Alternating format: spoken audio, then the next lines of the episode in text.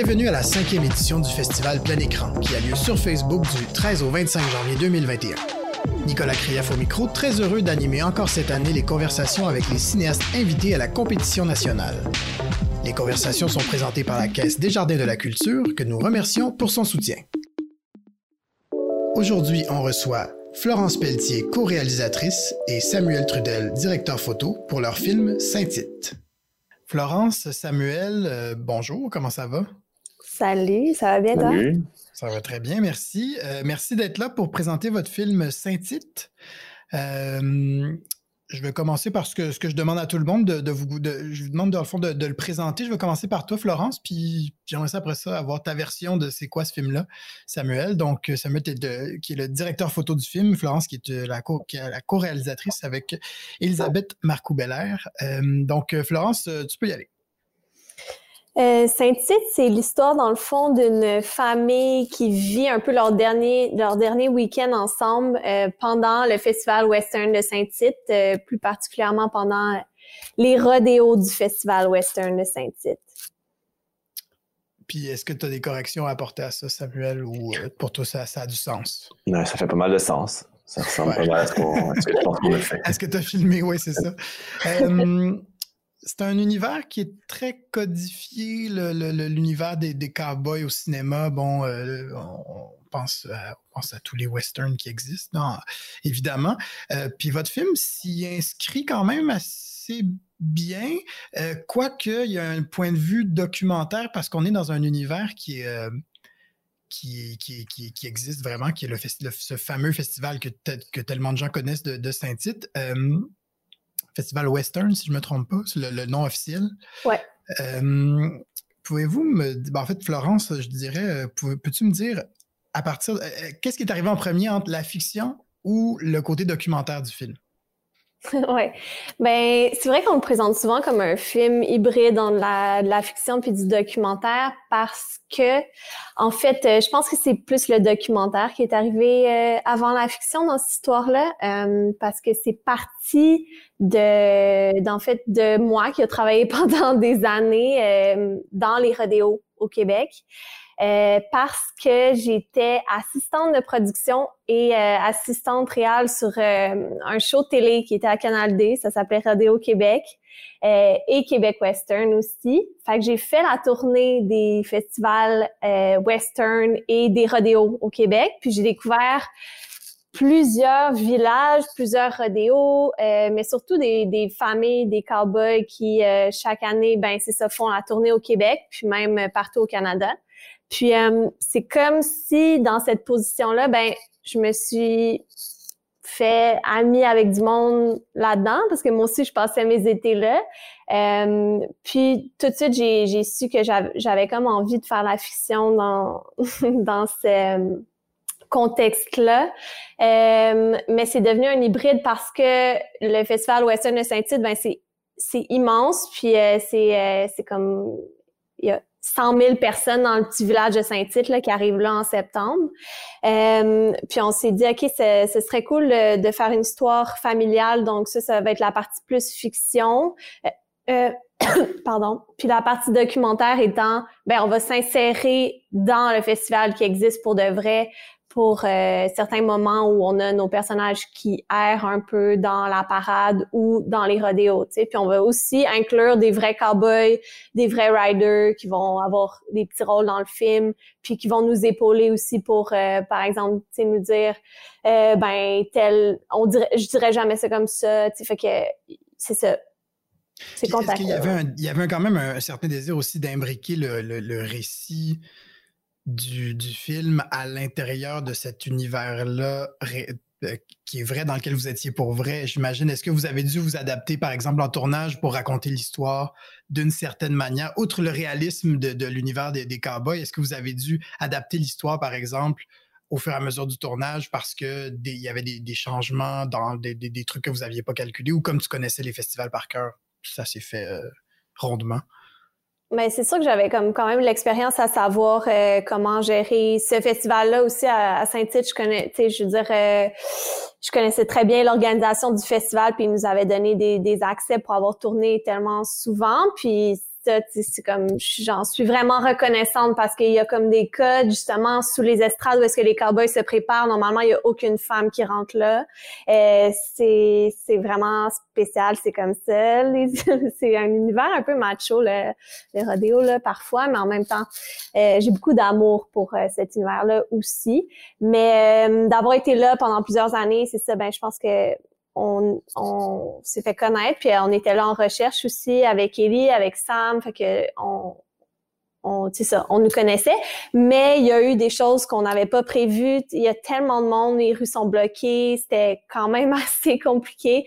Euh, la scène justement de la parade où on a les deux jeunes qui se promènent, c'était comme un bout pas mal plus euh, improvisé euh, parce qu'on devait se rendre quelque part. On était comme ah, mais en même temps c'est le fun, il y a la parade qui se passe en ce moment, puis pourquoi pas avoir un petit moment de de réel comme ça ou euh, la scène quand on est devant le bar, ben tu on entend comme du monde un peu sous euh, puis tout, ben c'est comme ça ça ça se passait là puis euh, c'est c'était pas tout, tout, ça était pas nécessairement écrit là.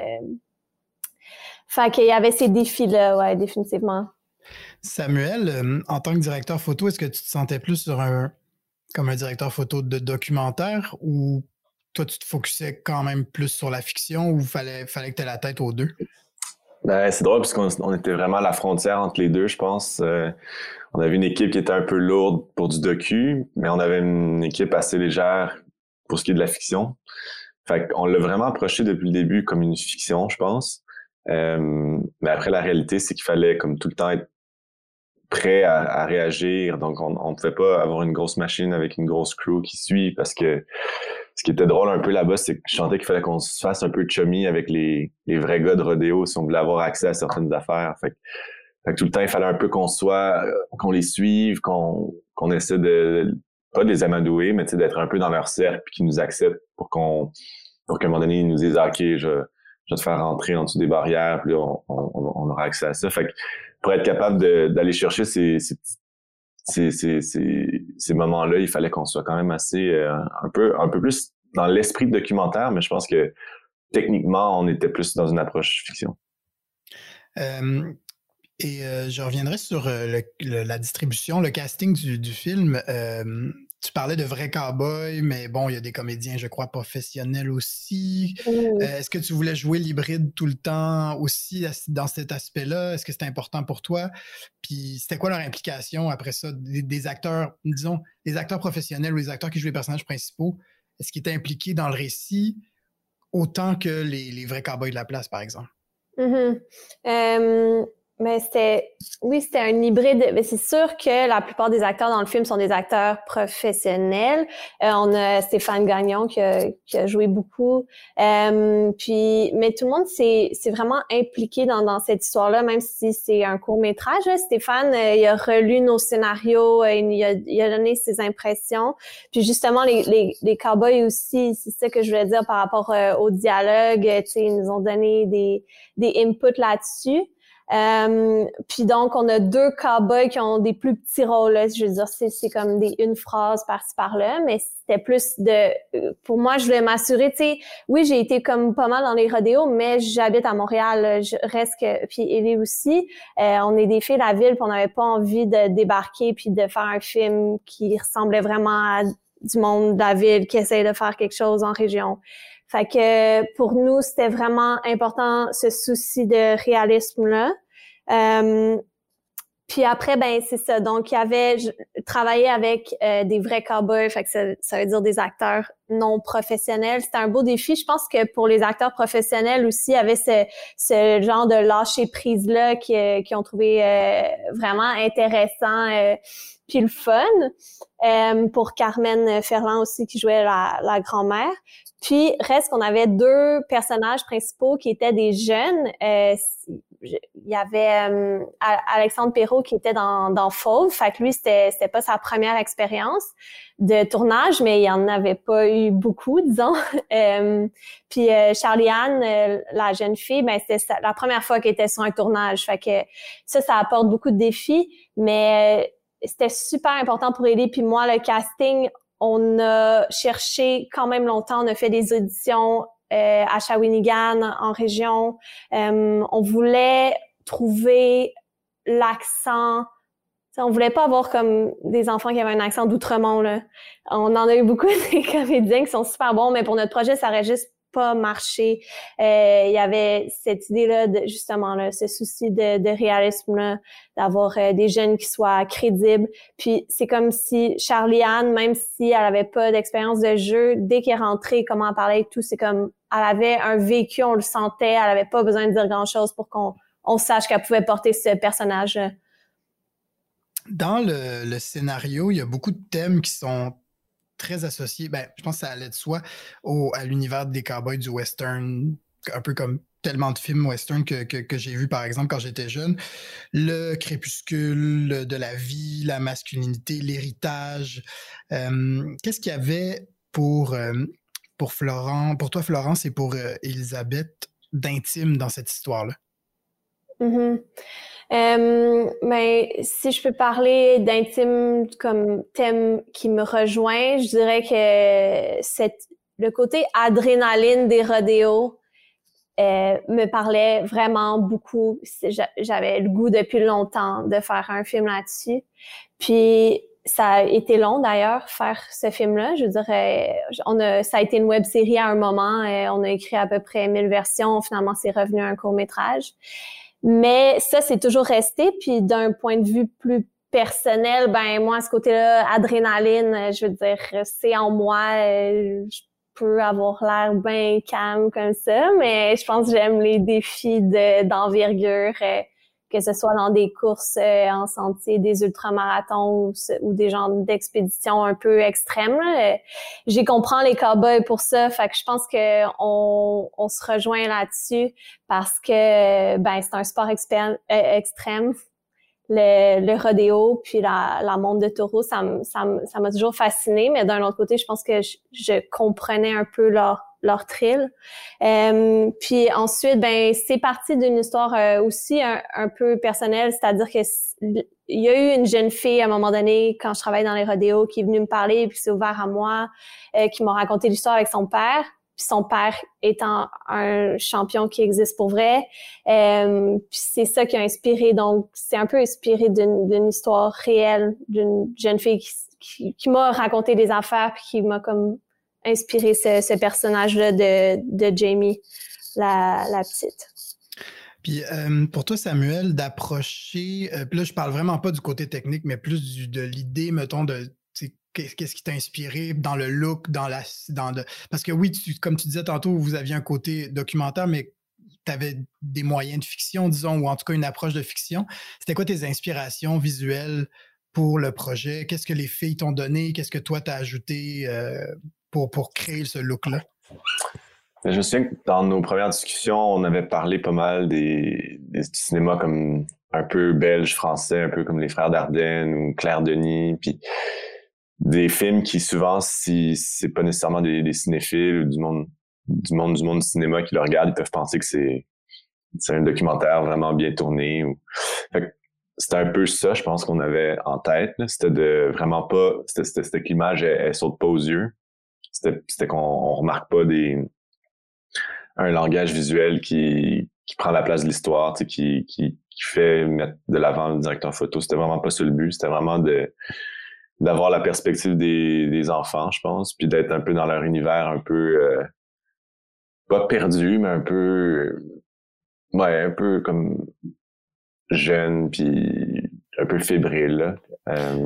Oui, il y a quelque chose d'un peu vaporeux aussi dans, dans le, quand on était avec eux. On, je, je trouve qu'on sentait ça aussi dans le montage. Est-ce que c'était quelque chose qui était réfléchi euh, d'avance euh, au tournage?